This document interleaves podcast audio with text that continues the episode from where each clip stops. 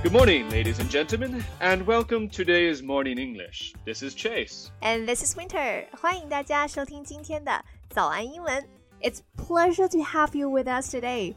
But Chase, come on. That was a terrible British accent. Why not come back to speaking like an American? all right. All right, Winter.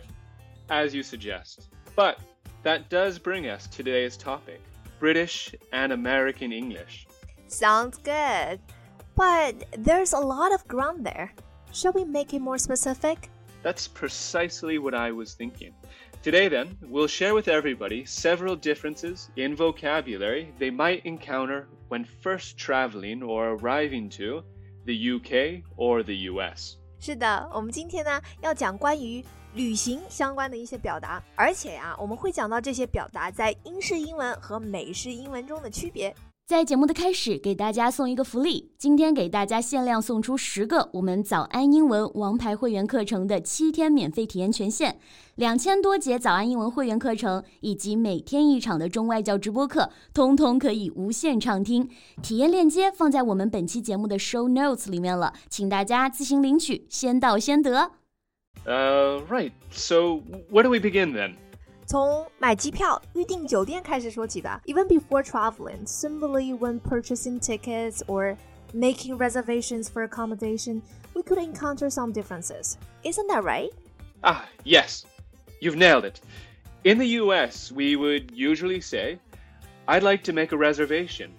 Whereas in the UK and Europe, it would be more common to use in here, I'd like to make a booking for da da da da da 是的，预定在预订机票、预订酒店。那在美式英语里面啊，用的更多的是 make a reservation，但是在英式英文里面啊，说的更多的是 make a booking。在美式英文里面呢，更多的可能我们还是把 book 当做一个动词来用，or we directly use book as a verb followed by the thing we want. So I'd like to book a room. I'd like to book a table. I'd like to book a table for two, etc. Now, another difference you're likely to hear or see before hitting the road is when purchasing plane tickets. 对，买机票的时候说法也有一些差别。In the US, we tend to say a one way or round trip ticket, while in the UK, single and return ticket is more common. I, I was actually confused the first time I heard these expressions abroad. 啊、uh,，But everyone knows that，就是在北美啊，单程机票我们其实是说呃、uh, one way ticket，one way 中间用连字符连成一个词，a one way ticket。那往返机票我们是用 round trip ticket，round 是圆圈那个单词 round。那往返其实大家想啊，就是我们飞过去，然后又飞回来，对吧？这样就是一圈，所以往返机票叫做 round trip ticket。 但是在英式英语里面呢，这个说法是有差别的。他们的单程机票叫做 single ticket，用 single 这个词是单程机票，不是单身狗的专用机票哈。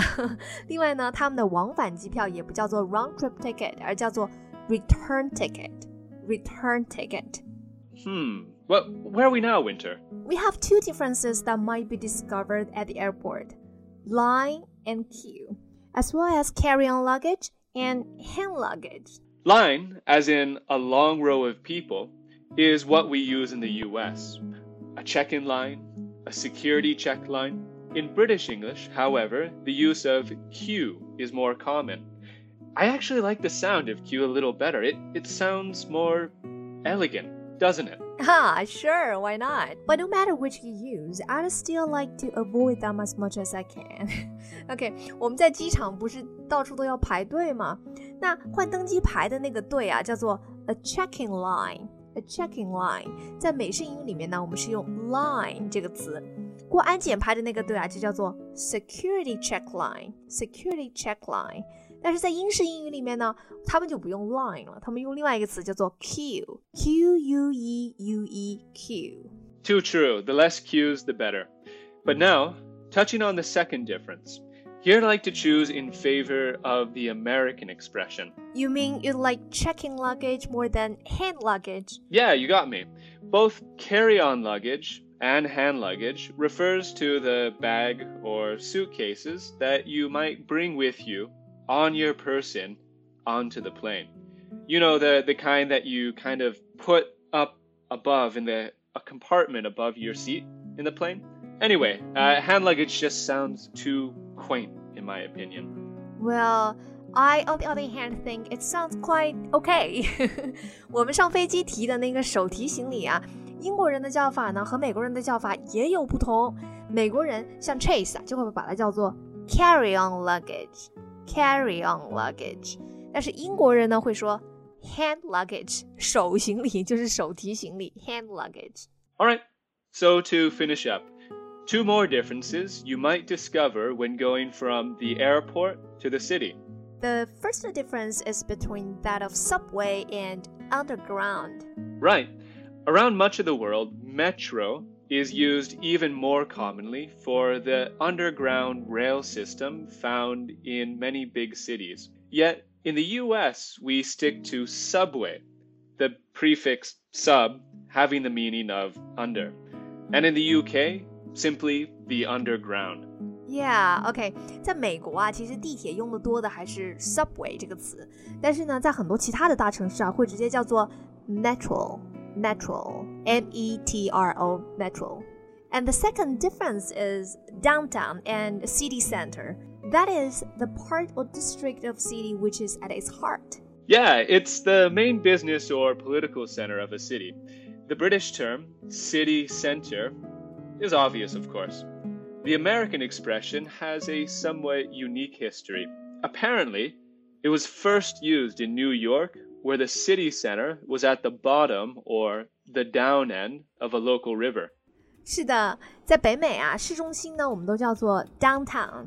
但是在英式英语里面啊，就是我大学的时候有 exchange 去爱尔兰待了半年嘛，然后他们是用到那种比较英式的说法，每次去到市中心，他们都会说 I'm going to the city center。